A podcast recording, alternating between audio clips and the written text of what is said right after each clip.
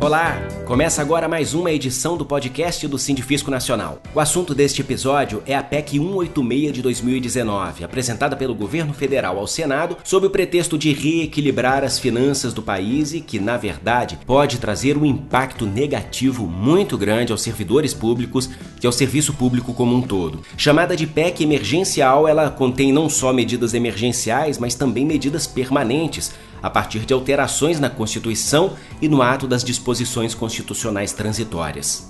Eu sou Jesus Mosquera, jornalista do Sindifisco Nacional, e recebo em nosso podcast o senador Everton Rocha, que apresentou oito emendas à PEC 186 com o objetivo de minimizar os possíveis prejuízos ao serviço público. Senador, obrigado por aceitar nosso convite para esse bate-papo. Ô Jesus, é, eu que agradeço, cumprimento todos os ouvintes desse podcast e dizer que é sempre muito bom contribuir, conversar e, claro, esclarecer a nossa atuação e também dar o nosso ponto de vista para o momento que nós estamos sempre vivendo aqui dentro. Qual a sua visão acerca da PEC 186? O governo, desde quando se iniciou, ele é um governo que tem se demonstrado muito perdido, ele não tem um planejamento. Então, o grande problema hoje das ações e dos projetos e das emendas e das propostas enviadas do executivo para o legislativo é justamente essa falta de honestidade das informações e do propósito delas. Sempre você pega no pano de fundo uma pegadinha ou uma forma que eles têm de tentar criminalizar determinados setores que, por eles, por alguma razão, resolveram odiar ou resolveram extinguir como é o caso do servidor público. O governo, de forma muito clara, tenta criminalizar o serviço público no Brasil como se o servidor público fosse um câncer para a administração. E essa pandemia, ela mostrou que, graças ao serviço público, é que a sociedade pode contar com serviços, ela pode contar com a mão amiga do Estado chegando lá na ponta para levar apoio necessário. Desde o profissional de saúde, como o SUS, que é fortíssimo e hoje é reconhecido até por quem não gostava e não reconhecia, até a segurança pública. Então, a 186, eu vejo que ela vem de uma necessidade, como todos os outros temas de se fazer um debate e mudanças, que são sempre bons quando há honestidade, né? Você fazer ajustes, você fazer melhoras para todo o sistema, principalmente para o serviço público, óbvio que sempre é bom, mas a 186 da forma que está colocado vem com duras consequências, como por exemplo a diminuição da carga horária, a diminuição de salários e até a quebra da estabilidade do servidor. A pandemia que o senhor mencionou pode ser usada como uma justificativa pelo governo para buscar a aprovação da PEC 186?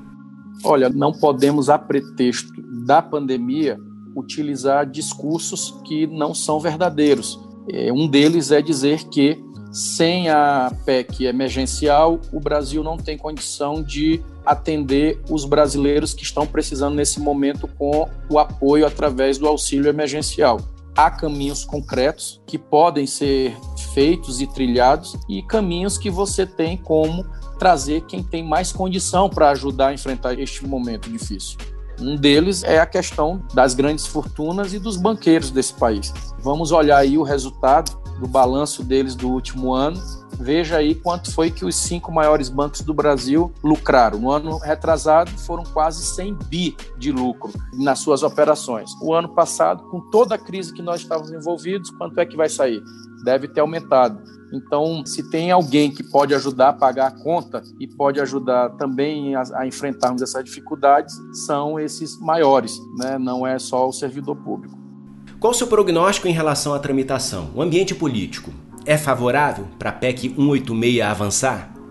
Olha, eles têm hoje total organização, você não pode subestimar a força do governo dentro do Congresso. É um ano muito difícil, um ano que eu diria de muita resistência. Eu penso que a chance real dos projetos do governo andar, ela existe, seja por chantagem ou seja por essa narrativa que eles acabam ganhando na rua, dizer que é necessário, senão o Brasil quebra. Então, cabe aos setores progressistas e aos independentes trabalharem para diminuir, fazer um trabalho para diminuir os danos dos projetos que estão por vir. Então, se você me perguntar sobre a PEC 186, acho que no final ela será votada. A chance de vencermos, que eu digo vencermos, derrotar as injustiças que estão nela, não são grandes, mas chance de corrigir grandes, né? Então temos que atacar, é isso que eu tenho dito no nosso campo político, dizer de atacar os problemas prioritários para que a gente possa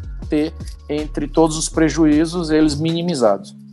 E isso pode ser feito por meio de emendas à PEC 186, como as que o senhor apresentou, por exemplo, para impedir a proibição dos concursos públicos, para garantir o reajuste salarial dos servidores com base na inflação, preservando o valor real da remuneração?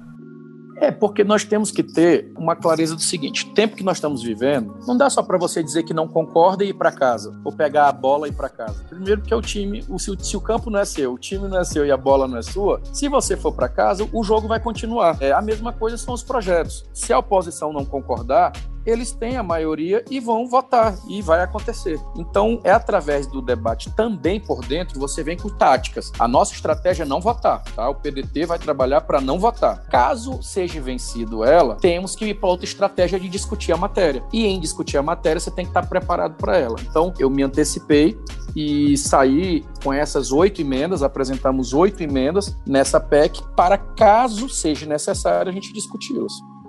Nessa queda de braço, de um lado a gente tem o governo. Quem está do outro lado? O servidor público ou a população? Essa é a grande questão e o desafio que nós temos de mostrar que são um só porque o servidor público, ele já está dizendo, ele serve quem? O público, é a sociedade. E a sociedade, através do concurso público, ela manda seus representantes para servi-los. Então é um só. E o que tem hoje um, um, grupo, né, mal intencionado, fizeram isso lá atrás na reforma da Previdência, é tentando vender que quem é servidor público é privilegiado. E não é verdade. Nós sabemos que hoje a grande maioria absoluta dos servidores públicos do Brasil são pessoas que ralam muito para fazer esse país funcionar. Claro que tem ajustes para fazer, é óbvio, né? Mas eu repito, Jesus, dentro dos ajustes, não é justo e não é correto você criminalizar o serviço público como um todo. E esse é o nosso desafio. Senador, obrigado pela participação aqui em nosso podcast. Eu que agradeço. Será um ano de muito trabalho, de muito debate, de muito diálogo. E os servidores, a, a, sociedade, as pessoas que estão acompanhando, é importante participar. Não fiquem parados achando que as coisas vão se resolver por si só. É um momento que ou o bem faz a sua parte, ou senão o mal pode prevalecer. Um abraço e até a próxima. Um abraço, a bancada do PDT está à disposição e o nosso bloco da oposição também.